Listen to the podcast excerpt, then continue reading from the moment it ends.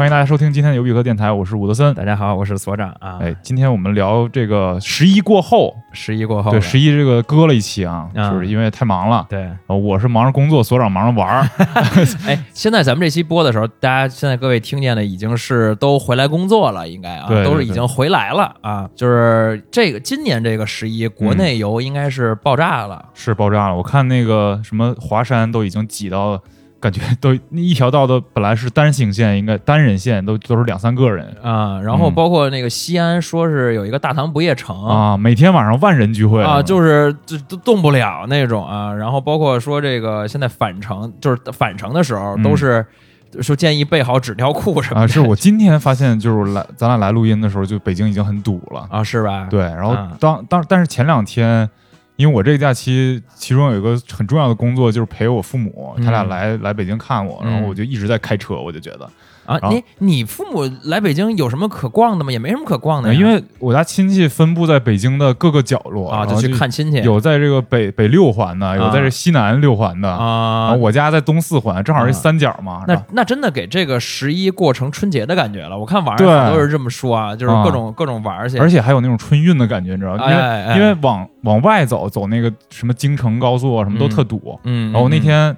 开了一天，开了两百公里，在北京市内。嗯那你太能开了。早上出去的时候按了一下那个归零，我爸让我按了一下归零，然后回来看已经两百公里，了。哎呀，就是，嗯而且今年我感觉，我不知道咱们听众啊，就是有没有出去玩儿的，嗯就是几个网红城市，什么成都、西安、重庆啊，啊老多人去了怎么。怎么还有网红城市了呢？现在就是在抖音上比较火的一些这些地儿吧，西安是为什么火呀？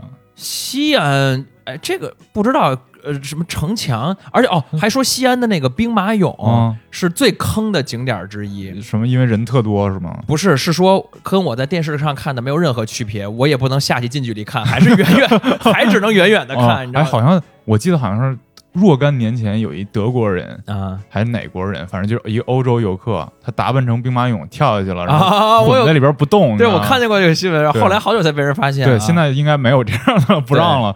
但是我朋友圈，我不知道你的是不是，就是很多人是去往那个呃西北的，就是就怎么说呢，野外啊，景色的新疆啊、甘肃啊，对，嗯然后包括西南、嗯去广西的、云南的，现在大家就已经是很多人去网红城市，同时也有很多人去那种好去野。就是对、嗯 去野、好山、好水、好景色那种那种啊地方去玩了。那你怎么没出去啊？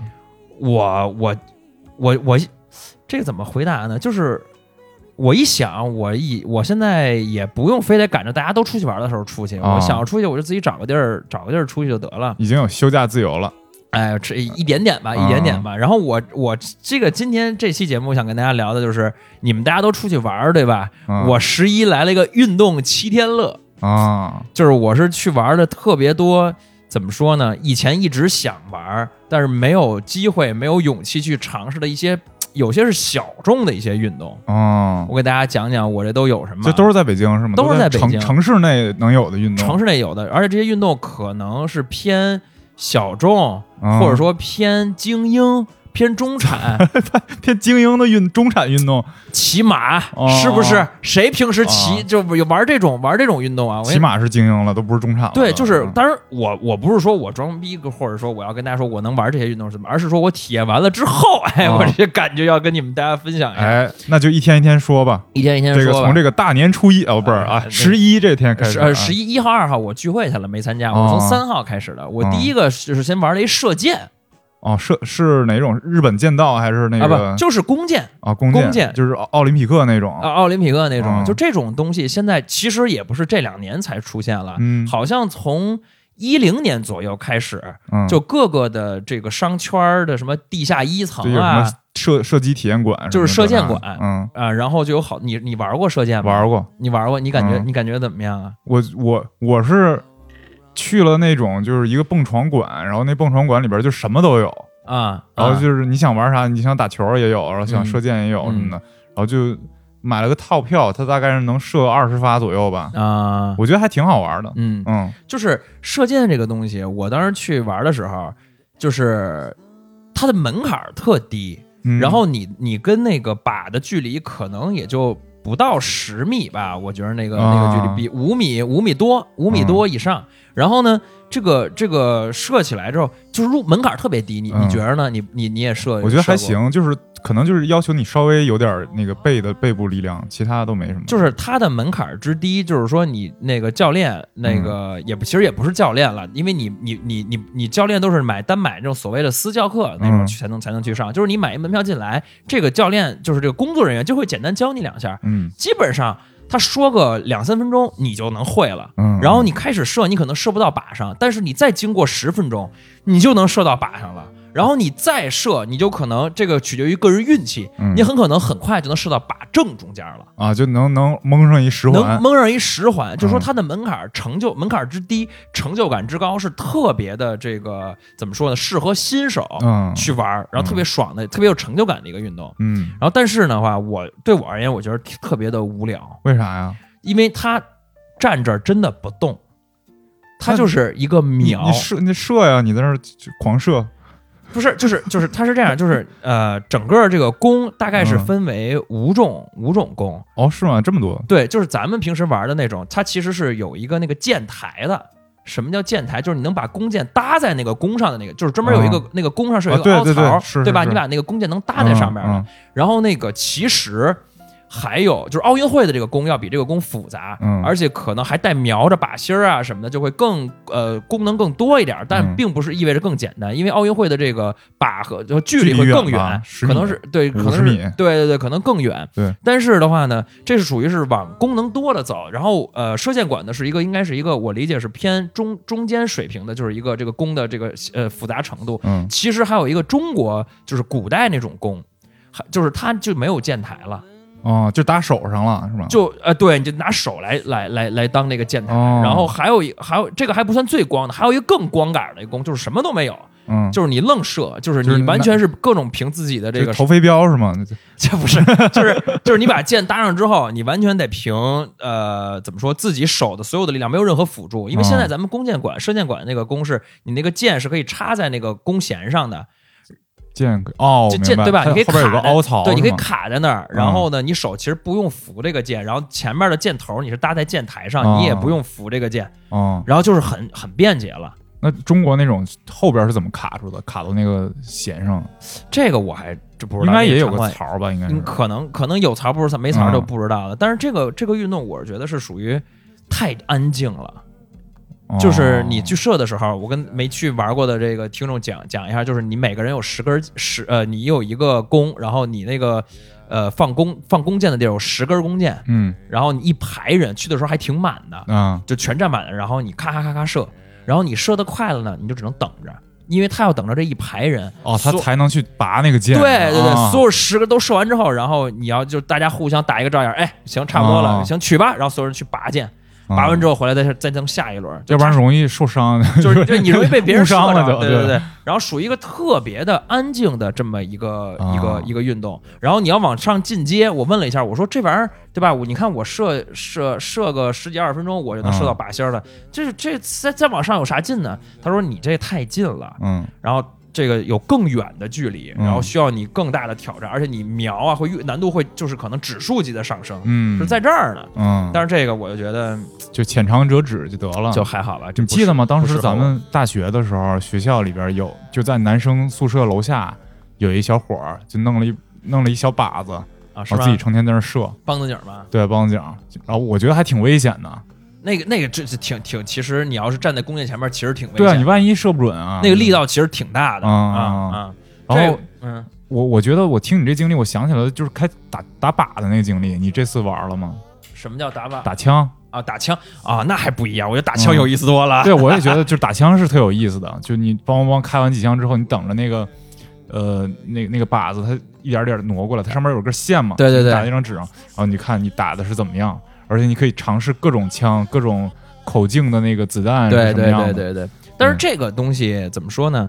呃呃，那可能是就是打靶射，呃就是射枪类的这种，那可能男生会更愿意玩吧。啊，然后这个弓箭类的，我觉得是男女皆宜的，因为我觉得可能，呃，女生会对枪本身就文化从小受教育上就没那么多接触，没那么大兴趣，可能啊，但不一定，但是不一定啊，你也可以对这个姑娘们也哎，哎对，政治正确一下。但我确实也这么认为，但是实际情况是，你说你说男生射枪的时候，你说哎，这以前我们玩的 CS 里边这是啊，知道这是哪个？这是哪个？沙漠之鹰，哎，手枪嗯什么，然后呢，这个这个连射的，然后喷子，然后你能有每一个枪的后坐力都不一样，嗯那个是的点。但是弓箭其实没有这么多讲头，他要的更是一个静心。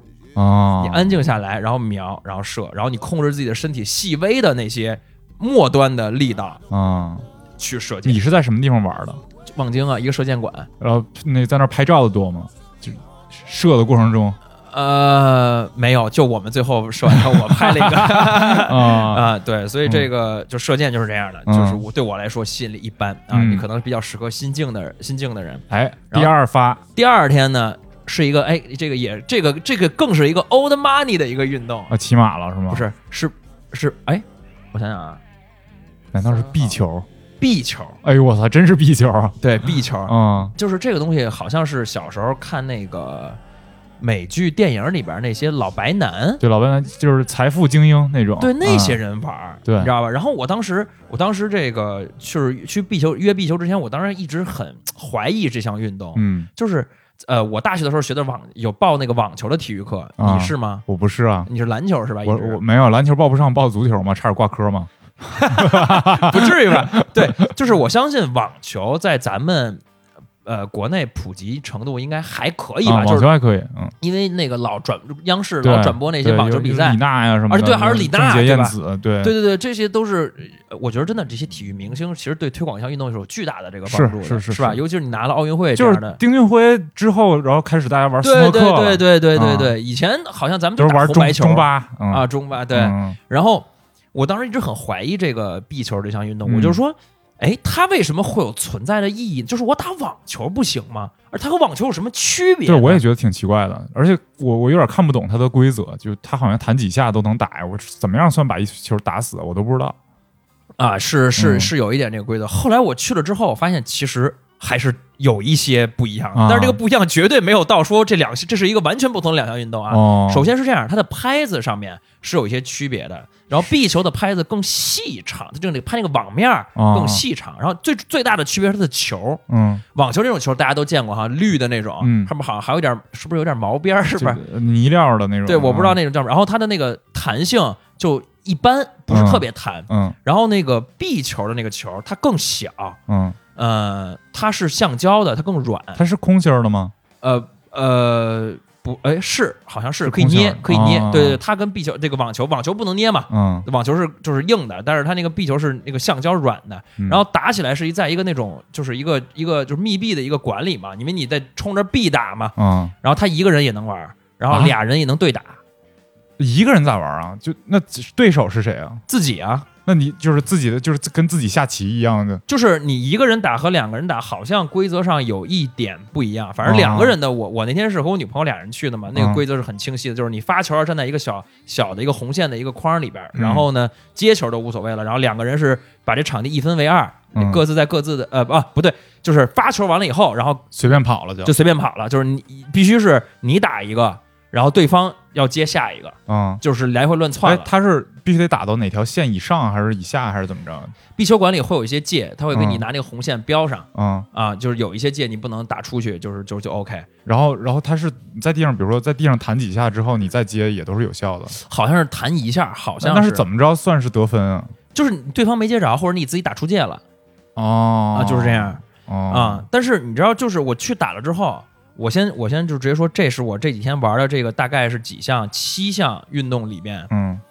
我最喜欢的一项，啊，因为很激烈是吗？真的就是你跑动太激烈，太累了，嗯，就是呃，而且它还真的是有一定的危险性，就是你嗯。比如你俩人打，你是容易撞上，容易撞上哎，是不是就是你你撞着别人，就算你阻挡犯规了，是吗？啊，那我就不知道了。你怎么这玩的就是没规则还没搞明白呢？就是就是先动手，先玩。哎，对，先玩儿。我、嗯我哎，我这个我回头我一会儿总结的时候，我就感受的时候，我也想跟大家说，就是这些运动真的建议大家就不要上来以后就就请教练呀，然后就是研究什么这个技术要领啊，你先让自己能感受到这个运动的快乐，我觉得会最重要。哦然后反正这个是我觉得这几天最爽爽的一个运动。嗯，哎，那你俩当时有就是比如说穿的像是电影里边打壁球都都穿一白衣服，然后白短裤啊，我倒没有。啊，然后但是那个我女朋友有，哎呀，就是穿了一个那种小白裙，拍照了吗？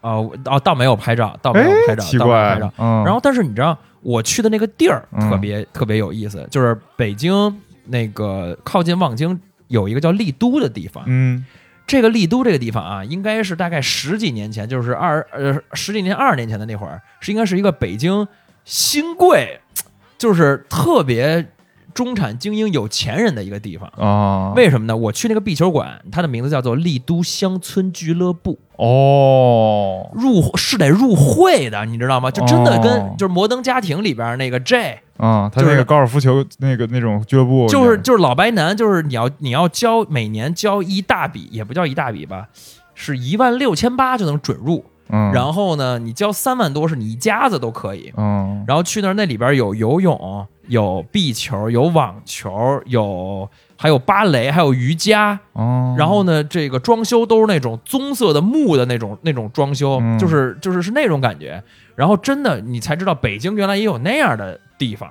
那你那你是入会去的吗？还是没有，因为那个壁球和网球就是常年场馆空着，所以他们也对外、啊？没人玩儿对，然后对哦外单，但是你有想在在那儿游泳，就得你得入会了。啊？你那个壁球馆是那种透明的墙还是啊？应该是三面白一面透明三面的石墙，然后后边那是一玻璃，就是一门嘛，哦就是是一种玻璃。然后在那个地方玩，然后我们玩着玩着，就是玩完了差不多的时候，是有两个这种感觉是，嗯、就是有钱人，老黄男。老黄男，老 真的老黄男，老黄男就来来打了，然后嗯。每人拿着一个那个壁球包，嗯。然后拿着拍子来，然后俩人都是那种就是皮肤已经有点黝黑，嗯，一看就是就经常运动，就是特壮的那种，哦然后来这咔咔咔咔咔咔咔打的特快，然后先练了一会儿，然后开始俩人开始对打，嗯就是真的是这个这项运动就应该是以前有钱人玩的一个一个运动，是都很少。就我我在长春搜过那个壁球都没有，对。对，就好像就只有大城市才有可能会有。对，嗯就是就是就是就是那种疑问嘛，你为什么不玩网球呢？哎，但是你说壁球为什么适合于就谈生意呢？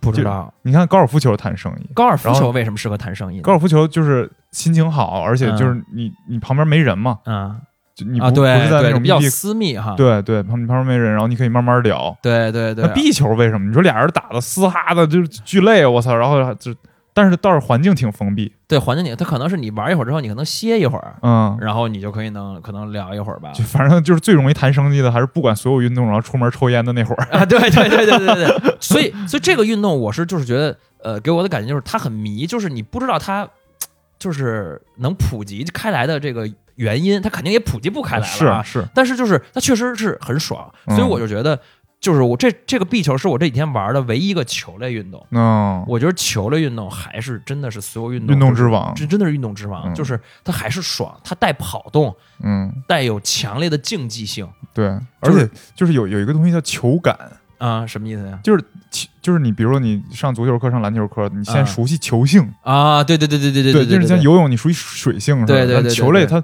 每个球的球性都不一样，对对对，有无穷的。对对变化在里面，感觉特别然后你自己的整个身体的状态、跑动，然后嗯姿势，然后能升级的这个东西，而且入门门槛之低，嗯也是很低，也很爽。壁球也很低是吗？壁球也很，但是你至少得有个拍子嘛，那拍子你这啊两三百你是租的还是买啊租的啊？租的租的，就是那儿那儿那个还给你发一那个大的白色浴巾，就是那种特别 old school，就是那种嗯，干嘛？干嘛用啊？让你擦汗用，就是进门之后哦给你递一下一系列，然后你就就去玩那种啊。然后呃这是球类嗯唯一一项球类运动。然后呢，第三个嗯第三天我就是去骑马了。哦，你骑过吗？骑过，你是什么情况下骑过呀？小时候骑的，不是那种就是专专业的那种，就是骑马马术那种地方，啊，嗯。但是我我知道，我我身边还有有有的朋友的朋友养养了一匹马呢，在北京，啊是吗？对，就是非常爱骑马，嗯啊，对，就是我我我先跟你讲，我就是去的时候啊，我们是找了一个离市区最近的一个马场、嗯，望京那边，啊，就就望京旁边儿。然后呃说在呃呃那个马场我去了之后啊，特别的破，嗯然后我一度以为我走错了，嗯然后呢到了门口之后是一片就怎么说呢，就跟那个呃工地似的，就是没、嗯没建东西的工地，特别破那个东西。然后就是门口铁铁门上大铁门上写了一个那个马术俱乐部的那个名字。嗯然后当时我还问我女朋友，我说她约的吗？我说你怎么约一个这么破的地儿？她说这是大众点评上北京第一，大概是这么一个水平。然后我后来我才知道，我跟那个教练聊，我说你们怎么这么破呀？他说我首先第一个我们已经开了十几年了，嗯第二个就是北京这样的大城市现在是不让建这种东西，哦，就是你只能要建你就再往往往远了去。嗯然后他这种地儿就是不让不让动了，政府已经。啊就不让翻修了，就不让你翻修了，嗯然后所以他们就保持的是一个特别破的嗯一个、一个状态。但是你去了之后，第一就是全是小孩儿，嗯第二全是好车，嗯，就还是你知道吧？这是真是精英了，对，然后然后他那个里面是他带我们去逛了一下后边那个他的那个马厩，就是养马的这个地方，嗯说他这个他这个马场啊，呃，养了一百匹马，嗯其中六十匹呢是这个就是马场属于马场的，嗯，其中四十匹呢是属于他们的所谓的叫会员会员买的，买的马在他们这儿寄养。嗯，然后我就跟他聊，我说。因为因为你听相声，你知道那谁谦儿大爷于谦儿不是在那个北京南城有一个大千世界的一个动物乐园嘛，对对动物乐园嘛。嗯。然后说他当时就说这个一匹马挺贵的，而且而且人家谦儿大爷玩的都是那个什么纯血马，啊。就动不动就是从这马从哪儿进进口过来的这个什么，pure blood，对，然后这这个可可难可难养了，然后一动不动好贵，我就以为这东西特别贵呢。嗯。然后我就问那个马场的人，我说：“这个你们这儿买一匹马在大概多少钱呀？”我说：“这不得来个七万八万的、十万的。”嗯他说：“哎呀，那你这个价格能买一匹相当不错的马了。啊，是吗？我也以为马都得百万这个级别呢，对，它是上限是没有的，啊，就是你可能上限我要一一多好多好多纯多纯，这个匹马可能是这个竞赛的马，啊他说，凡是在好的这个比赛里边、竞赛里边拿过名次的马，嗯这个一定会把它的基因保留下来的，嗯，就一定会想方设法给它配个种嗯然后让它这个东西，所以这些东西是很贵的。嗯但是你正常的。你你就比如说，比如说这匹马可能在呃呃英国或者香港某个拿了名次的一个马，嗯然后他的儿子什么配完之后，什么孙子之类的，嗯这些马你可能就就你就能买到，就是嗯七八万或者十万。哦，那他说便宜的是多少钱啊？便宜的就是你一万多出头，你也能买个小马驹了。那不是跟农村买买头牛似的，比牛还便宜呢？感觉，哎，是我当时这么说呢。他说：“嗯他说，我说这这得好便宜啊！养着贵是吗？对，他就说养着贵。哦他说：你看啊，你跟我们这儿一个月六千五，什么饲料加上就是就是你寄寄养一匹马，在我们这儿一个月我就收你六千。那还用买自己买饲料吗？不用啊？啊，就是他们都都管了，对，然后呢，嗯这个呃，你相当于一年就是六千五乘以十二嘛。不是？那你想想，你养只狗，你去寄养一个月也得六千多，啊，是吗？现在寄养寄养狗这么也这么贵吗？也挺贵的呀，对啊，啊，那我觉得就不值了，是吧？那你不如不如养马呢，是吧你？知道，你 你因为你知道养马它其实是非常就比养狗的它成本高很多。嗯首先，你马在那里边，然后说马一天是吃四顿吧，好像是，然后吃的那个东西你还不能只给它吃草，你还给它有一些专门的一些饲料。什么呀？苹果什么的，呃，就不知道他嗯反正马喂马的时候，你是喂胡萝卜，我们进去喂，哦他说他哦说给你点这这这个胡萝卜嗯十块钱一份，你们喂吗？我说嗯喂喂，然后 来了就得体验嘛，对嗯。然后但是你知道喂，呃先插播一句，这个喂马喂胡萝卜都是特别逗。你走进这个马之后，有的马一点反应都没有，它嗯只是凑过来，嗯凑到那个门边上；有的马当当当踢那个那个门，怎么着就想吃它吸引你的注意力。啊？然后你就过去，就是马，就是很精明。马精对，嗯然后有的马呢，它不踢，但是它咔咔流口水，流 流巨多，你知道吗？你就感觉这人就跟吐了似的，这个马嗯就跟马，然后你就给它一根儿，然后呢，就是它吃胡萝卜，嗯然后呢有很多的饲料，然后呢这还没完，就是这些马你每天要遛。然后呢，这个呃，这些这四十匹马每天是要至少是要遛呃怎么着遛一个小时还是遛什么？哦，然后呢要遛够一个小时，嗯。然后一个教练，他们那儿大概是有说三十个还是多少个教练，说一个还是十几个还是怎么着，反正一个一个人反正要分到七八匹到十匹马。然后他每天工作就是骑马，他每天这些教练就是工作就是把这些有呃呃马拉出来遛，哦，他是可以骑着一只马遛另外一只马的吧？他不用说每次都是他骑着遛吧？应该是。呃，这个我就不知道了。嗯然后但是他说他说我说下雨怎么办呀，嗯对吧？这个马也别能也不能淋着和人嗯一起遛啊。然后他给我展示了一个遛马机。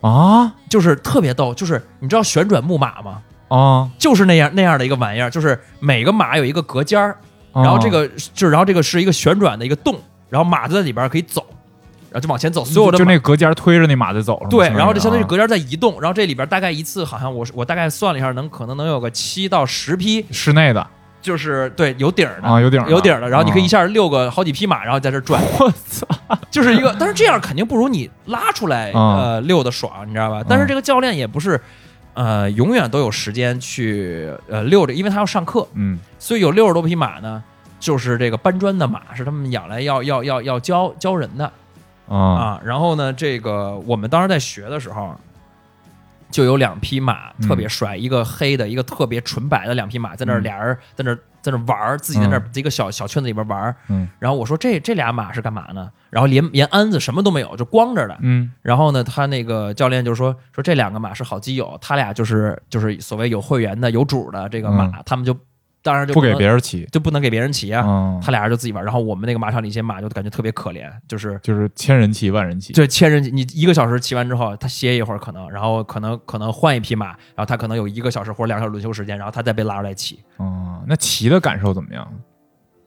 嗯，没没没什么意思。就是就是一般是吗？你跑起来了吗？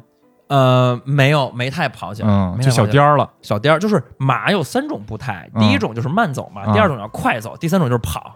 啊，跑就是那个四个蹄子都离开了，那是非常吓人的，嗯非常吓人的。嗯然后这个这个，而且但是你知道他那个驯马的时候，这个口令特别有意思。嗯我说我说我听着他说，我说你怎么不说驾？他说的是 trot。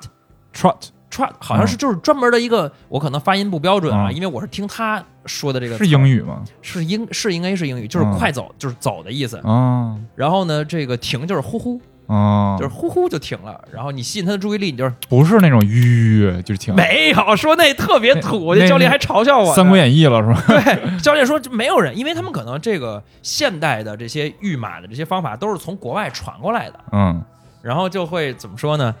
都用的是人家外国的这种呃驯马的方式，包括教练，包括马都是这一套。我小的时候骑过马，然后嗯但是当时特别小，然后骑马是那种后边有一个教练，他跟你一起，就嗯你俩共同坐一个马鞍子，然啊后那马鞍子不是这个 U 型的吗？嗯，就前面翘起来一块儿，然后我就记得就是当时那马稍微一小颠儿就特别硌我的蛋。对，然后我就对骑马的那个印象特别不好，然后长大之后我我也没有没有怎么往这方面想过，想想从事一下这个运动。啊，是嗯。你知道我骑那匹马，就就就感觉这些搬砖马真的有点可怜。啊，就是我那个马，呃，十三岁了，好像。嗯，就是已经属于是中年，马能活多大呀？小二十十还是十八、十七八呀，哦还是十五六，反正就是他已经属于是肯定是中年中年人了，嗯中年马了。嗯然后他以前受过伤，然后他左边是腿是受过伤，所以他正常直着往前走的时候，他会总往左偏，嗯你要老纠正他。嗯然后呢，这个马，而且每个马的特性不一样。我那个马叫孙小美，好像是大富翁里边的一个一个哦，是是是，我知道有有他有他，对对对对嗯对。然后呢，这个它的特性就是，呃，你动作要做的标准，嗯。你动作做的不标准，它就不往不不配合你，嗯，你就不它就不走了。所以你就是得每个马的马性都不一样，所以嗯这一点如果有人喜欢这种感觉的话，那还是就是挺跟那个大型动物的交流感，对对对，嗯，哎对，当然大家那个提醒提醒一下大家，如果去玩的话，别从马后边走，因为马撂蹶子，对对对，啊他说是感受到惊，你要你要是想跟马接触，你就是从它正前方或者斜前方，它眼睛能看见的地方，你就能能跟它走近，它没问题。但是你从后边，它感觉它就那这些马让你摸吗？摸摸脸？摸，当然了，啊当然了。然后他们都很温顺，嗯但我感觉就是如果你喜欢跟一个。就是都说马有灵性嘛，嗯。有灵性的这种大型动物接触的话，它挺爽的。嗯，但是呃，对我来说，我就觉得，嗯、骑着它，然后呢，你做一些动作，然后你什么站起来、坐下、站起来、坐下，就是练习怎么不被马颠，然后嗯练习怎么控制马，这个东西对我来说就是，它不在我自身，哦，它还是在于你去怎么控就是控制这匹，控制一个别的一个一个一个东西。嗯而且说教练说，真正说牛逼了之后，就那些真正的就是到竞技的那个部分，嗯说百分之九十是看马，百分之十是看那个骑手。就比如说做动作，比如说啊赛跑，啊啊赛跑，对呃，因为跳跳杆儿什么的对那都是看马，马自己要是给力了，咔咔咔咔咔，就就就你稍微一弄，它就就是，当然你得熟啊，跟这马嗯关系好，它就很快过去配合。然后今儿马状态不对，你怎么弄它都它都它都它都它都不行。我我不知道为什么，就是我觉得马特别容易跟人产生情感，啊，它的眼睛特别眼睛特别漂亮，特别漂亮，真的，每一匹马眼睛都特别漂亮啊。对，都是双眼皮儿，然后那种睫毛特长，啊，对对对，然后就感觉那个眼神看着你很深邃那个感觉。啊然后你知道前一段有个游戏叫《对马岛之魂》，啊，对一个那大作那里边就是我唯一，它它剧情就是很剧情，我觉得很一般啊，这游戏。嗯、但是它剧情里边唯一让我感动的就是这主主角的马死了。啊然后它是是这样，这个游戏开始的时候让你选一下你要选哪匹马，有三种颜色，你选了一个，嗯选了一个之后还会让你给它起名，大概有几个什么风啊、雪啊，就是类似这种名字。啊，日系的那种。对，然后我还想，为什么我给它起个名干嘛呢？嗯然后后来我才知道，你给它起名这个过程是就是为了它死给你做铺垫呢。就是啊他死的时候，我就一下想起来，当时我刚刚领他出来的时候，我还是个菜鸡，然后他是个菜菜马，然后他怎么怎么跟我一起闯荡江湖，然后最后在在这个抗击这个蒙古大军的时候，这马死了，就有这种。然后后来他死的时候，我还真的有点就是有点有点有点有点热泪盈眶了，我操，啊有点有点这个眼神眼圈湿润了啊。对对对，因为这个确实是不一样的，因为你你想，就是咱们现在和平年代没有这个感觉了，但是你嗯想战争年代，战这个，对你跟你跟这个马，它是你最亲密，跟你出生叫什么出生入死的那种那种伙伴，对，是它还跟你养一个宠物，比如说狗这种，嗯真的还是还是不一样的，就是关键时刻能救你命。对你，你你你你看啊，就是那个马场，就是它还有一个牛逼之处在于它的这个呃场地挺嗯丰富，嗯它有三块大场地。嗯然后有一个是那种就是偏英式的那种，就是障碍呀、那种那种那种场地，啊，然后还有一块场地是美式牛仔那种场地，就这两种还是不一样的，就是在里边玩的东西是不一样的。呃，玩的东西是不一样。然后马的这种就是步伐好像说也是不一样的，嗯然后有的是怎么怎么着横着，有时候这个步是不一样，这我具体就没有感受了，因为我们、嗯我们只配在原地走一走。啊啊，然后这些东西，你像你是要依靠这个马的，所以你跟马的感情真的是，就是我觉得是是不一样的。嗯嗯啊，然后这个说这个这个再往这我这马场虽然是就是老啊，离市区近，但它属于相对来说体验上比较便宜的。嗯我们还那个我女朋友还有幸骑了一个，就是骑一次就要一千块的一个，就是高头大马，特嗯黑、特长。嗯你像我那孙小美呢，就比较小啊啊。然后呢，我在那个马厩里也看到了所谓的汗血宝马，啊，就这个马的种类就叫做汗血。嗯然后说就是因为它那个皮肤薄，嗯，然后所以流流汗就容易就好像有那毛种毛细血管就破了。对对，就嗯红色啊什么的那种，就有那种那种感觉。嗯说这个，说这个，在这个再往再往这个高端走。再往高端走，嗯，就是还得往顺义昌平那边去。对，那边应该是挺多。那边就真正就贵了，嗯就那些马场就真的特精英了，就顺义人群。就各位可能就是也可能各位听说过啊，就是北京有一个人群叫顺义人群，嗯就还和海淀人群不一样。对，顺义人家基本上是从 海淀都有很多套房对对对对对对。然后说这帮人玩的这个东西，就是那是真的要交会费了，嗯，就是什么十几万嗯才能入会，那嗯那咱就跟咱普通人没什么关系了。行吧，来，那就下一项。下一项瑜伽，哎，我我操，你这你玩过吗？没有没有吧？啊，就是这个运动我，这个这这算运动吗？这肯定算运动啊，那不是算静动。呃，就是就是我呃，这个我相信肯定普及的是最广的一项，对项自己在家就能做嘛。然后它已经它因为它已经火了，可能是这十年了吧，嗯，就是差不多吧嗯差不多都不止，其实。就是在国内吧，我说在国内可能普及火有十年了，嗯。然后尤其是随着这两年的那些什么超级猩猩、什么嗯。Space、什么就这种这种 Lululemon 也做了很大的贡献。对对对，这种嗯。操课的这种算健身房吧，嗯。就是它没有什么健身器材举铁，它就是操课，嗯。就给这些中产女性们主打这帮人的嗯这种、嗯。这种场馆多了之后，嗯。就有好多瑜伽课就开始更普及了。嗯。他我以前一直是觉得他对这个叫什么筋的要求、柔韧性嗯拉伸嘛，对要求会很高，所以我一直不敢。嗯，而且而且我一直觉得它是一个女性的运动，就是可能女性更多去参加的一个运动，是是所以我一直就没太那什么。那。其实应该瑜伽最开始发源都是男性，对，印度印度那边，对对对，都是那种特倍儿瘦的那种咕对，对对对对对对。然后我这次就去，我就就报了一个那种那种操课，嗯。然后呢，现在在在这个至少至少在北京这种操课吧，主要流那瑜伽分为两大流派，嗯。第一个叫 Vin Vinyasa，我不知道这个发音对不对啊，呃，就是就是流瑜伽，流流瑜伽就是哪个流？三点水的那个流？三点水那个流、嗯啊，就是这个什么叫流瑜伽呢？就是它不停，哦，就是一直在动，就是呃。就是趴着，然后起来，然后什么下犬式、板式，什么嗯这个 baby cobra，、然后就他会你带着你哐哐哐哐哐动，相当于我那一个一节课六十分钟，这他妈给我冻的，我、啊，就是在各种 pose 之间来回切换，来回切换，所以它叫流嘛，它不嗯。停、流动的嘛，它不停。然后它这整个这一场就是，呃，有会有一些这个力量，会有一些这个拉伸，然后呃就是结合的，拉一下力量一下，拉一下力量一下，然后平衡拉一下那个。它是力量是指的什么？就支撑啊什么的，支撑嗯。支撑，然后这个呃，比如说这个你你你要你要靠一个什么东西把自己给举起来，嗯，然后就是大概做一个很很奇怪的一个姿势，嗯。它其实呃对呃呃拉伸的这。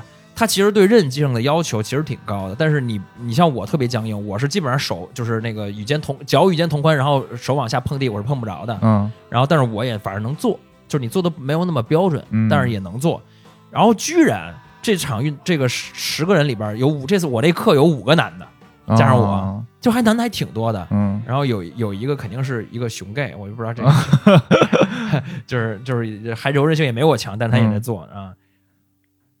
还一个流派呢，叫做这个叫什么素，呃，力量瑜伽还是叫哑铃瑜伽呀？哦就是它是后来就是新发明的东西了，呃，可能是这就是这两这两年可能才有的，反正因为嗯流瑜伽是比较火的，流瑜伽而且是是是瑜伽发展发导发展到欧美之后，嗯然后欧美那边人欧在欧美产生的一个流派。啊，就其实都不是那最古典的那种印度瑜伽，对对对，嗯然后呢，它这个力量这个瑜伽，就是你要跟哑铃做做结合，可能更多的有这个力量型的这个这个训练哎，那你你参加这个流瑜伽，它有说，比如说调整呼吸啊什么的，这肯定有是吧？，有有有，但是有有那种跟心性相关的一些东西吗？嗯，这一节课应该很难吧？没有，哦这一节课没有，因为这一节课 就它其实就变成那种操，就跟操课的那个啊，情况很像。它还是偏运动，它不是偏那种修身养啊，对对对对，来了以后就是开始了，就直接啊就开始动动动动动动动，因为他也不太需要热身，因为他每一个就是他你做俩动作你就会拉伸一次，啊啊，所以他就不太存在那种举铁或者运动前后的那种拉伸了啊。啊我感觉就是这个东西特别中产，嗯累吗？也挺累的。你是特别中产是通过什么感受？就是一起练的人啊，还是说就是这节奏？嗯、我觉得是一起练的人，嗯就是 Lululemon 真的是就是真的是贡献太大了。嗯就是你感觉你你你去那个地方练瑜伽，你就得穿一个特别好看的一个，就是对女性来说哈，嗯嗯特别好看的一身打扮，啊就是这个每个人穿的都不一样。嗯然后我当时还我真的很惊讶，就是说不就是一个瑜伽嘛？你对你像对对于男性来说，男性来说无非就是一长裤，嗯，然后或者是一你穿一短裤，然后上面有就是一个 T 恤，嗯也就这样的吧。但是女性就不一样，特别多，特别好看。特别多，特别好，特别多颜色，啊你知道吧？然后那个所谓他们那个运动 bra 有各种造型，对，是呃，这就是这儿有一块布料，那儿少一块布料，这儿多一块啊，就是这造型很多。嗯然后你外边还可以套各种各样的东西，就感，然后然后头顶什么发型，就是它整个变成了一个就是很时尚的一个一个事儿了。对，就今年这个疫情阶段，几大运动品牌像 Nike 啊什么都会倒闭很多门店啊什么的，啊。但是 Lu Lululemon 的股价一直在窜，啊是吧？就是因为瑜伽瑜伽是可以自己在家练的。对，但是呃，我看那一些文章分析，他嗯。说，就是他他虽然说是真舒服，嗯。但是我也没有穿过那个就是 Lululemon 那种所谓的紧身的那种瑜伽裤和那种女、嗯。就是偏女性的那，因为那都开始给女性发明 bra 的确实可能没穿过，就说那些东西，首先他说确实很舒服，但是它真的好贵啊，对，很贵，就就比 Nike 啊什么要贵好几倍吧，好几倍，真的是，就是比如说随便一个一个一个就是一个。男性的，因为它也现在也有男性的产品线嘛，一个什么 T 恤它男性产品线特神奇啊，一会儿一会儿你先讲你啊你要说什么？就是它那一随便一件特别普通的那种所谓的打底的那种那种嗯什么 T 恤，七八百就七八百，对，就七八百，我心说这你和 Nike 那你个等双十一再买嘛，你对吧？不是你阿迪 Nike 双十一，你这一百多就能有一个非常就是可以的一个那种。它有一个很很大的一个区别，但是这个区别其实对于技术上来讲，就是做衣服的技术上来讲，是一个很小的一个技术，嗯。就是因为它是瑜主打瑜伽的，它会把这个所有的线头放在外边，就是你正常的紧身运动裤啊。线头是在里边的，因为要外边好看嘛，啊就就比较整整个型比较贴，啊。包括正常咱们穿衣服也都是线头在里边它把线头做在外边是为了让里边儿没有那么多摩擦，就哦，就比如说你这个部位着地的时候，你不会觉得有一个线在里边硌着。哦。啊，这是它女性这边它的一个小的发明吧，就包括它的 bra 什么的也都是这么做的。男性这边更神奇，嗯。它有一个裤子的产品线是打这种休闲时装类的裤子的产品线，嗯。叫 A B C。啥？啊。为什么叫 ABC 卫生巾？卫生嗯不不不啊，它叫 Avoid Ball Contact。哦，就是他他他观察到了一个对不是他观察到了一个痛点，就是嗯。很多裤子你往那儿一坐，你会勒蛋。啊啊啊啊，就是有的时候你你往下一一一蹭一蹭，然后你那裤子就就特勒你那然后对蹲下的时候，男的也能勒出那个 camel toe，对，然后啊。然后他这裤子呢，就是他把这个裆部啊适当的往下移了一点点，啊，就这样，对，就把对他就是他其实他每个产品就是这样，就是啊。稍微做那么一点点改变。那他其实就是就是专专专门对瑜伽做了一些调整其。实他最开始是这样。你去过 Lululemon 的店吗？我去过伊迪港就有一个呀，你你觉不觉得他店员都特别有有意思？他店员都穿着那样的裤子吗？对，然后他店员不像中国人，你不觉得吗？哦，我去的是三里屯的那个店，啊那里边店员基本上你你都不太。你都不太确定，你跟他说话应该说英语还是说中文，然后一张嘴是老北京，就是那种就晒特黑，然后欧美妆，然后哦纹身一身纹身那那种，男的女的都那样，然后都也都练的挺好的。啊，对，这个可能是是一个一个要求。对他他，我觉得他们特别注重这个品牌带给人的这种感受。对对对。对这点其实真的有用，嗯。而且你知道，呃，Lululemon 它有一些特别贵的一些，就是那种集体瑜伽那种所谓的活动，啊，对对，那玩意儿特别他妈中产，特别精英。是。就我看见过他们的那一个一个那种呃某次活动的宣传，嗯。大概是这样，就是有他们有一些所谓的叫 Lululemon 的什么什么瑜伽大使吧，还是一些什么，啊，可能就是一些我还认识一个呢，啊，是吗？嗯。啊，可能就是瑜伽练的比较好的一些男生女生、，KOL 啊，KOL，嗯。对对对对。对。然后呢，呃，他们你会你要报名，嗯，比如他一次可能收二十个人，嗯。然后呢，你要交可能他妈大几千甚至上万的价格，他给嗯你搞到一个酒店里去，嗯。然后在酒，比如说比如说随便举个例子，比如说洲际，嗯。然后呢，你你这个交这个钱包括房费了，然后可能是两天的时间，然后你去这个酒店里住一天，然后呢，你你就有一个整整个这一天的瑜伽的这个活动，哦。会由这个所谓的这个 KOL 叫大使也好，带你做一场瑜伽，哦，一到两场，然后包括一些一些可能是冷餐或者一些吃的，巨贵。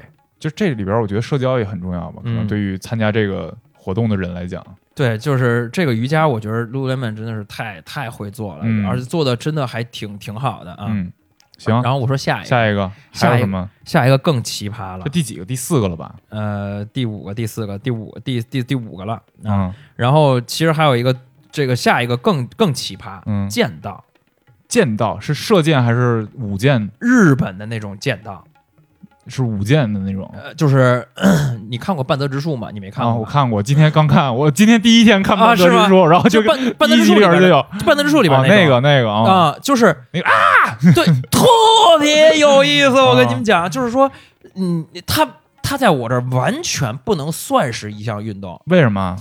因为他根本就嗯呃不具备很多运动的那种属性。嗯首先，首先是这样啊，它的仪式感、礼仪这个部分强调的非常非常怎么着？重，就是你进门不咚就得跪那儿。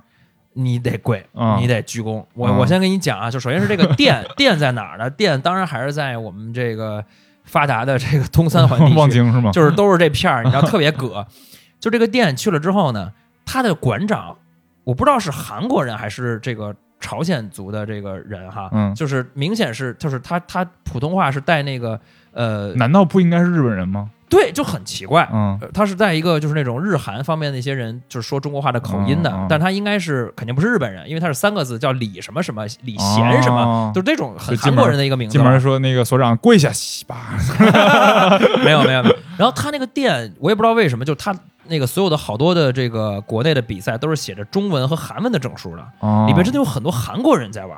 嗯，就是是不是因为在望京，所以？哎，这这这点就不确定啊，嗯。我不知道这个是是有没有咱们知道的人，这跟这韩国有什么关系啊？嗯。但是它整个这个整个所有体验还是非常日本的。首先是这样，进去之后你先要换那个衣服，那个衣服就很麻烦，嗯。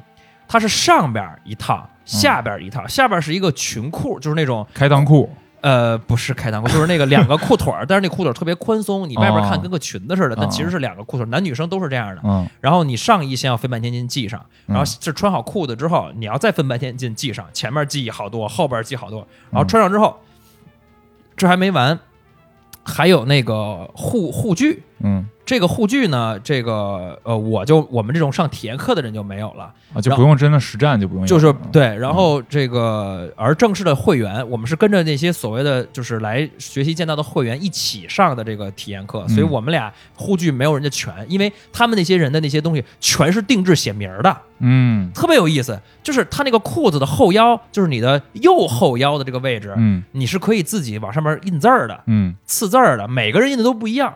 有的会员印的是他的名字，嗯，有的会员印的是大概什么类似于一期一会那种什么，一期一会可还行，就没有人印一期一会啊，何律印一个，没没有人印一期一会，但是就类似于就是那种那种嗯。那种那种感觉，那种小小小日式的那种小句子，你知道吧？啊好多人印那个，就是然后呢排剧，然后那个上身是有一个护具的，那个嗯。比较硬，是护胸的，嗯，然后下边还有一个护裆，哦，然后护裆会有一个那种呃一个一个一个方形的一个片儿垂下来护裆，然后那个片儿上面也印字儿，我操，那写写个啥呀？那个字儿会印的特别的大。内有猛兽印一个，不不不，不 是会印会印一些这个地域和你的姓儿，或者是类似于这样的东西。比如说我常山赵子龙这样，比如说我们那个馆长就印了他自己的名字，然后他啊们上面写着说核心，因为那个那是这是他的馆的名字，他的啊馆的名字以及他的名字。嗯，然后呢，有的人就印北京，然然后写了一个金，就是他可能是他的姓儿。哦，有的人写的是什么长谷部，我不知道为什么，这可能是那天有一个日本日本教练，嗯。日本老师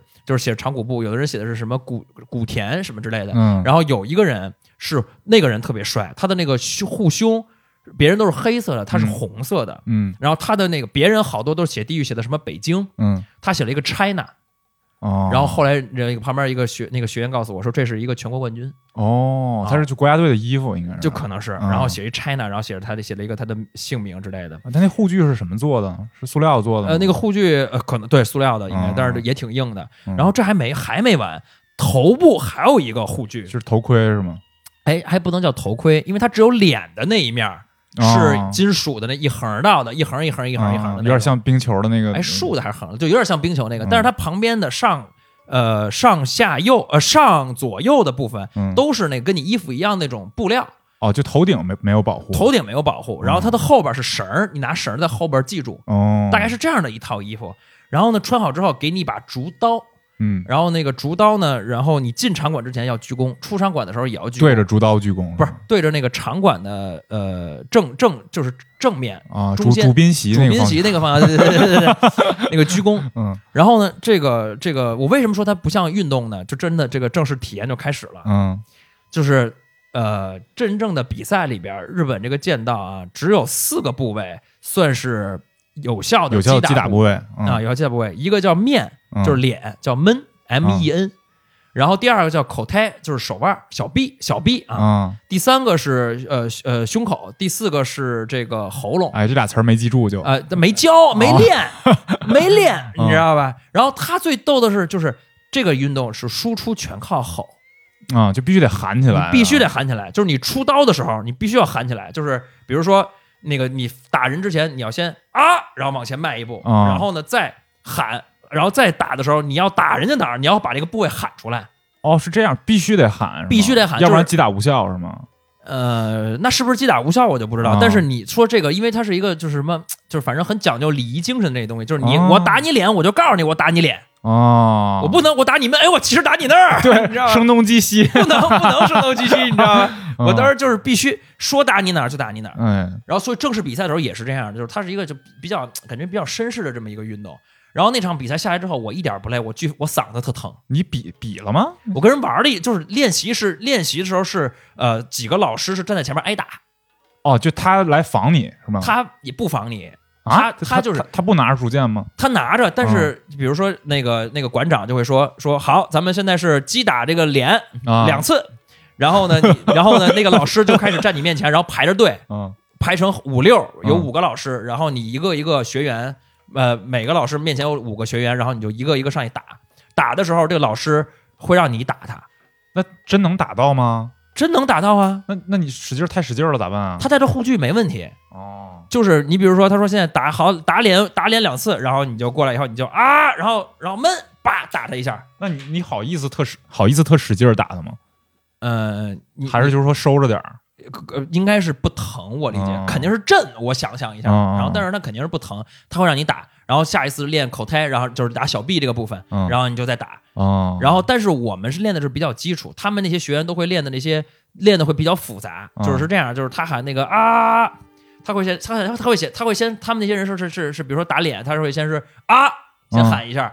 然后那个闷，然后啪打打过去之后，然后他会冲过去，冲到那个老师的后边，嗯。然后转过来之后，再俩人俩人再竹刀竹刀在那个对刀，左一下右一下，叭叭叭叭叭叭，然后俩人会后退，嗯，然后然后再打几番儿，然后俩人打完之后，然后会一起向后退，嗯，退退退退退，然后再鞠躬，呃，然后就是收到鞠个是个躬，套路，这是一个套路啊。你打之前也是上来以后先先是鞠躬，嗯，然后往前走，然后一起拔刀，然后把刀碰一下，证明要开始了，然后你再啊，然后然后再呃那个什么哦闷打，所以相当于完全是一个输出靠吼的运动。他们讲了，就是这个这个运动是怎么形成的了吗？是嗯，没嗯没给没有讲这些。嗯，然后呢，他们这些人，我我看这个东西，就相当于这是一个，我觉得他反而是一个最修身养性的一个运动。哦，然后整个那个屋子比蹦迪还吵，你能感受一直在喊，一直在喊，一直在喊，而且应该挺解压的，我觉得。啊，对对嗯。对对对，它特别解压，它比嗯那个现在比如说有一些城市会有一些那什么解砸东西的砸东西解压多了。啊，因为你那个喊喊完之后，你是要跟人去对打的，嗯而且我们那个里面是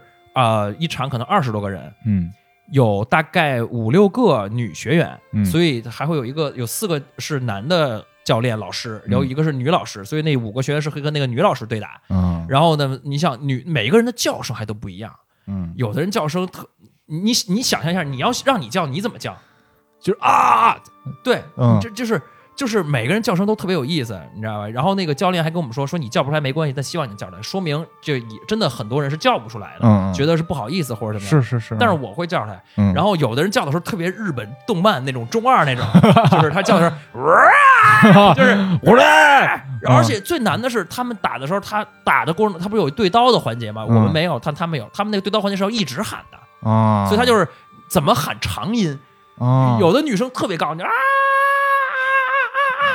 这样一直喊，啊，然后给我吵的哟，我天啊，这太有那种就是会那发那个就日本日本小混混那种小舌音，叫做啊那那种那种，啊啊，那那倒没有，那倒没有。然后但是那，每个教练喊的都特别有气势。嗯然后他们还有一个特别有气势的点，就是他们呃步伐上面是一个滑步，嗯一个叫跨步。嗯滑步就是顾名思义，大家都我相信都能理解。但是他们跨步的时候，他们都是木地板嘛，嗯，他们跨步的时候，你迈出去那个右脚，因为一般他们的固定是永远是右脚在前，嗯。你那个右脚是要踏出巨大的声响的，光着脚吗？光着脚，嗯。巨疼。我踏了一下，我根本一没有声儿，二特疼，嗯，我都不知道那些人怎么喊，怎么那些教练是怎么踏出来的，练出来了，咚一下，嗯。咚，特别有气势，就是嗯。就感觉他很牛逼，嗯就，杀伤力感觉特别高，就是可以让他们跟那个国旗护卫队去拼一下吗？就感觉 谁谁正步踢得响，对，就是输出全靠好。就是你要是就是比如说，呃，现在都市青年不是老去什么哎画个画儿啊，什么做个陶具呀、啊，我觉得你可以把剑日本剑道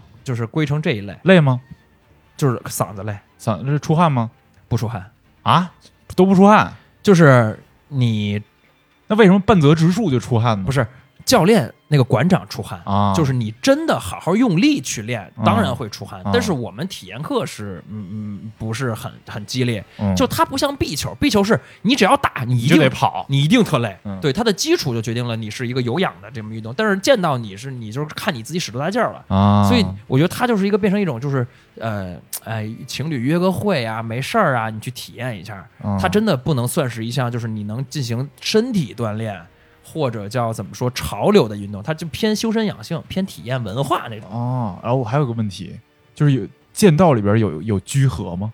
什么叫居合呀？我操，你都不知道什么叫居合？什么叫居合看来你还不是一个二次元少年。啊，就是啊，就是很多日本的武术类游戏里边都有一招，就是你把这个剑先纳到剑鞘里边，然后抽出来的同时就是拔刀嘛，拔刀斩。拔刀斩啊拔刀斩啊，啊，他们没有，没有？他们没有，因为他们是。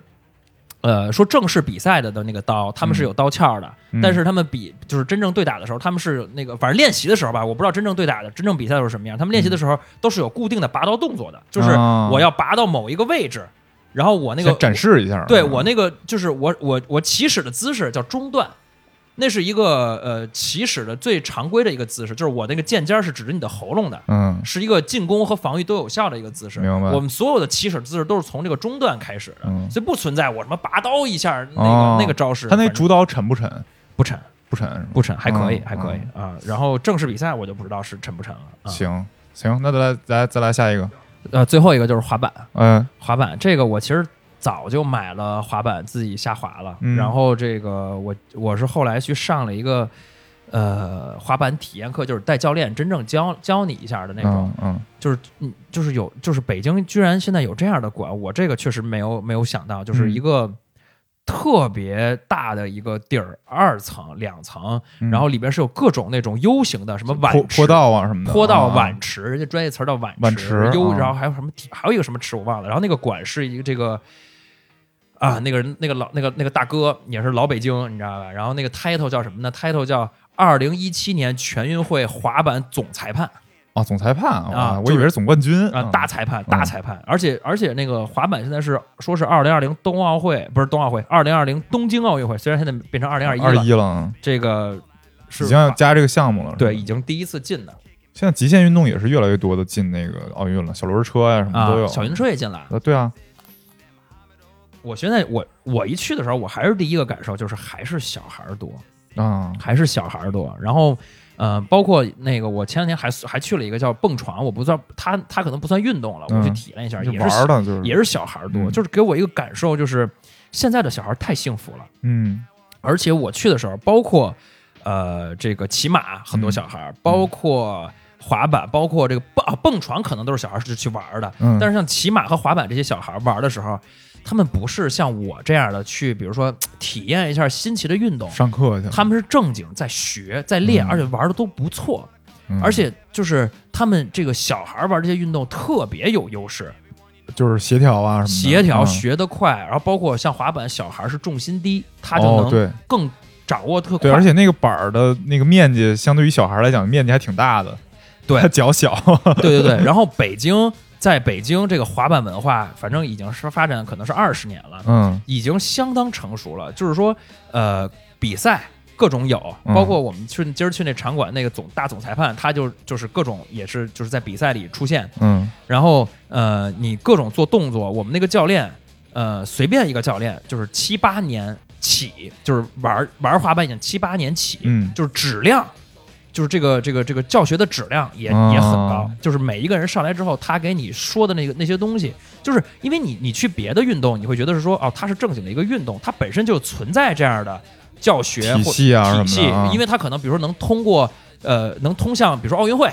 啊或者这些大体育比赛，所以它肯定是有系统性的训练的。他是在举国这个体体育的这个体系里边有的。这个对对对，嗯但是滑板一我一直以为它没有嘛，嗯然后但是这次你看它的培训其实是相当专业的，比如嗯说你五节课能学到哪儿，十五节课，然后上板儿大概能到一个什么样的地步，开始先教你哪儿，然后包括一些基本的一些这个运动，就是这个嗯动作，嗯然后滑板是这样啊，滑板是分为双翘板。还有小鱼版，还有长版。嗯哎，小鱼版是又叫短版还是叫什么？反正这块儿我没有搞特别明白，大家嗯先且按我这个听啊。嗯，就是长版是哪种呢？就是 YouTube 上那种就特别 gay 的，我感觉长版特别 gay，就是 YouTube 上好多那种韩国女生 在上面啊跳舞，对，就那种穿一个长筒袜，嗯然后在上面跳舞，对，就那种就是说是呃偏代步工具了。啊，然后就是因为你一滑它长嘛，可能滑行距离可能能偏长一点儿。对，它也比较稳吧，应该，对对对，比较、嗯啊对安心，特别稳。嗯然后小鱼板这种呢，就是特短，嗯，就更代步了，因为你便携。对我我有一个小鱼板，啊，是吧？滑板很多人可能都有啊。嗯然后这个它滑的就是你能蹬得快，咔咔咔咔啊都往前蹬。是，是而且一拿就起来，很小对，对对对。然后但是但是真正主流的就是双翘板还是双翘板，嗯因为双翘板是做动作的。对。然后你把那个它的基本的东西学会之后，你滑那些板应该是都没有什么问题。比较。轻松。嗯。对对对，然后我们那个教练给我们展示了一下一些一些各种各样的一些动作，就是比如宣传片里的动作，奥利，呃，奥利，奥利就基本基本，嗯。就还有一个动，就是那个我觉得挺酷的，那个给我展示了一下，我不知道那个动作叫什么啊，就是就是他往前滑，然后他在空中让这个跳起来之后，让这个板儿自己自己转一下，自己转一下，然后嗯自己不动，然后下来以后还能踏住这个板儿。嗯，就是这个可能也算简单吧，但是我觉得还真的挺牛逼，看起来实际看非常酷，你知道吧？嗯滑板体验完，我觉得是这这些运动里边我第第二喜欢。但是滑板应该是最难的吧？这里边，它它是最难的，因为它算极限运动。对，因为我觉得滑板非常难的点就在于，比如说你滑旱冰啊，你滑或者你滑滑冰、冰刀什么的，它虽然底下是滑的，但是你的脚跟你的那个地面，呃你的脚跟你的鞋啊，是固定的嘛？对对就是你的那个那个旱冰鞋是在你的脚上固定的。对对对然后滑板就是你完全你这个板儿跟地面不固定，你的脚跟板儿不固定，对，所以我觉得滑板是最这里边最难保持平衡的。对嗯。呃，但是我我我总结一下这些所有的运动啊，嗯。我觉得就是呃我刚才说的说的全是我的主观感受，各位你们自己呃，我们不存在对任何运动的这个贬贬低啊，就是我自己感觉就是我想我想要找一个好玩的运动的标准是，第一个它能很快的带来成就感，就是门槛比较低。嗯。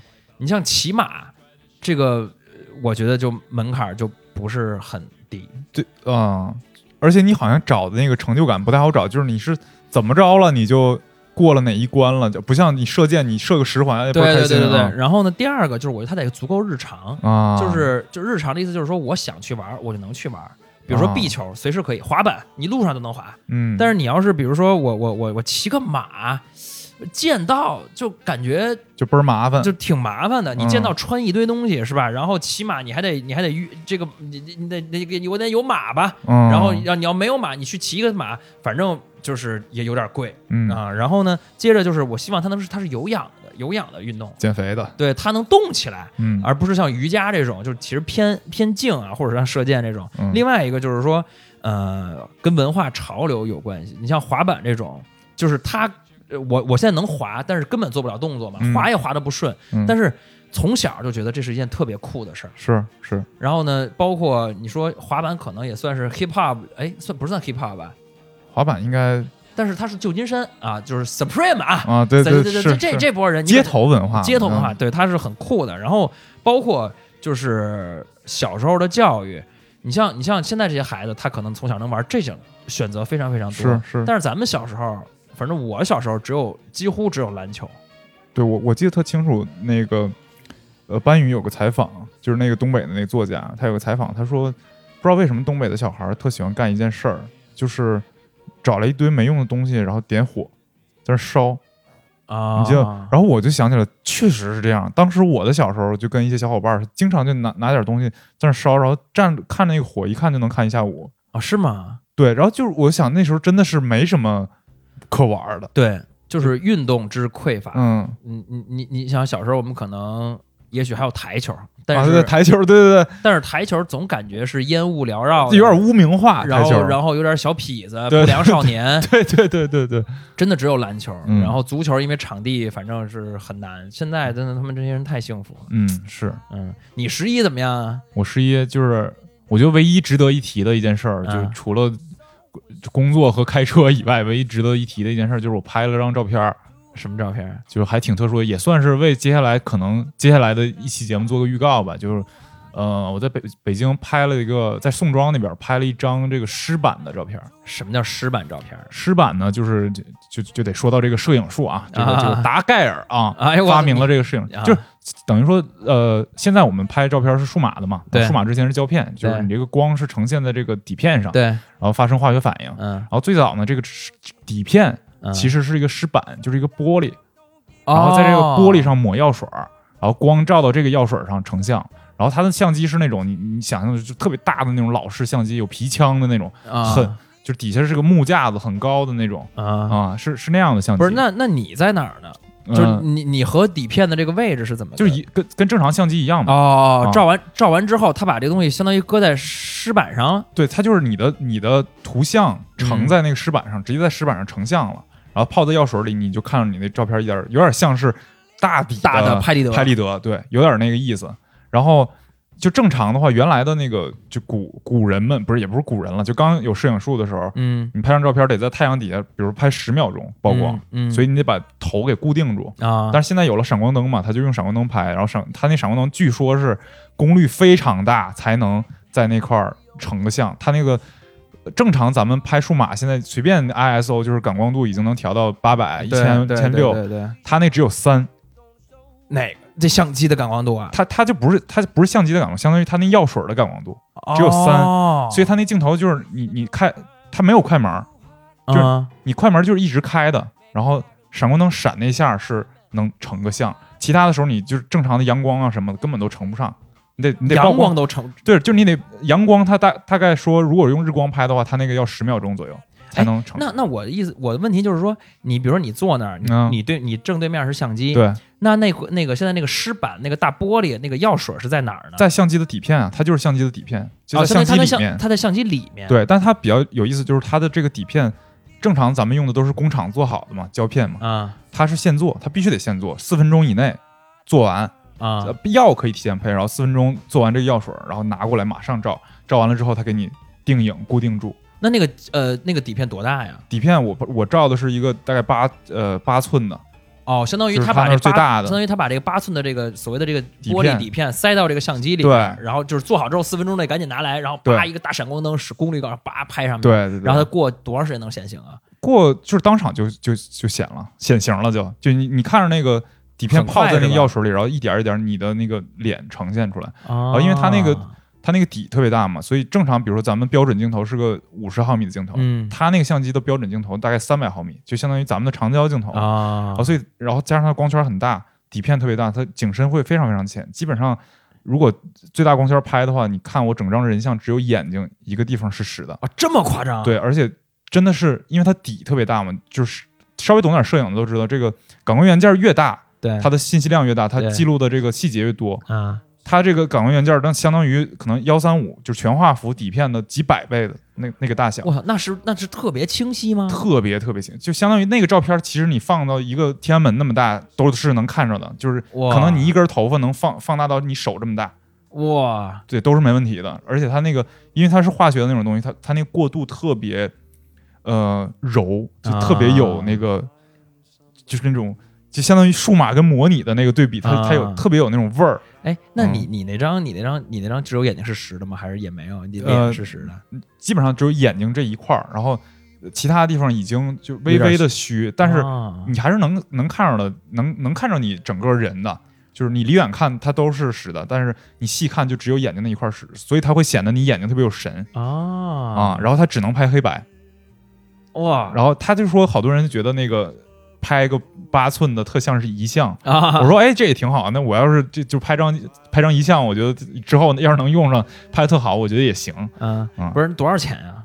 呃，三千三千块，啊，三千块钱闪闪一下。但那个老老板就特好，他就是送了我们几张，不是不是聊的还还不错不。是我不是那那那那三千，它贵在哪儿呢？它这三千，它其实贵在呃这个技术没有人会，哦，就其实也不是什么，比如说相机或者闪光灯或者药水的成本它其实相相机那些就是老相机淘的。你哦要说贵，那也是没上限，因为它有就像乐器一样，它有的是一八几几年的相机，明白？镜头啊什么的。哇塞然后，但是他买这个，就是可能他买十台有一台能用啊，哦买十个镜头有一个镜头他觉得合适，就这样。然后还有就是呃那个药水什么的，就是正常你在那个化化学用品店里边都能买到，啊但是他自己怎么配，他这四分钟怎么搞，然后他最后怎么给你定影，他这些东西都是他一点点摸索出来哦的。，这是他技术活了。对这，啊所以这三千块钱其实明白，物以稀为贵了。实际这个就是物质，就是这个叫叫什么？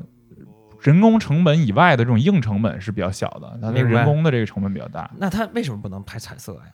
呃，彩色就是不能这这种技术拍，就是彩色的是另外一种技术，就是胶片的技术。因为因为我觉得是说，如果你拍一个能拍彩色，因为黑白确实有点遗像的感觉。啊对你觉得你那有遗像的感觉吗？我我觉得挺有的，而且就是特丧。他说他一拍就是说，我发现你现在你这个人肯定那个人生有疑惑。我说我说算命的功效对。我我我我已经约了那个老板，嗯然后可能接下来几周他如果有时间的话，就会咱来咱们电台，到时候再跟他细聊。他他是一特别有意思的人，原来做过那个电台电台主播、婚庆主持，还做过心理咨询，哎呀然后现在现在是做这个石板，怪不得能算。命的啊！对对对啊对对，咱们行，期待一下吧，期待一下这期节目吧。好吧，那今天这期运动特辑啊，十一运动特辑跟大家 十一十一城市运动特辑，对对对，跟大家聊到这儿啊，嗯谢谢让大家收听。啊明年这十一不出去玩也有的玩。对啊对，真的是挺好玩的都。行啊，，好嘞，谢谢大家。那我们如果想关注我们呢，可以在微信搜索 UBIKFM 进群。或者是在微博关注我们的官方微博“尤比克电台”。好嘞，谢谢，哎，谢谢，拜拜，拜拜。and you will find. Ask, and you'll be given the key to this world of mine. I'll be waiting here with my arms unfurled, waiting just for you. Welcome to my world.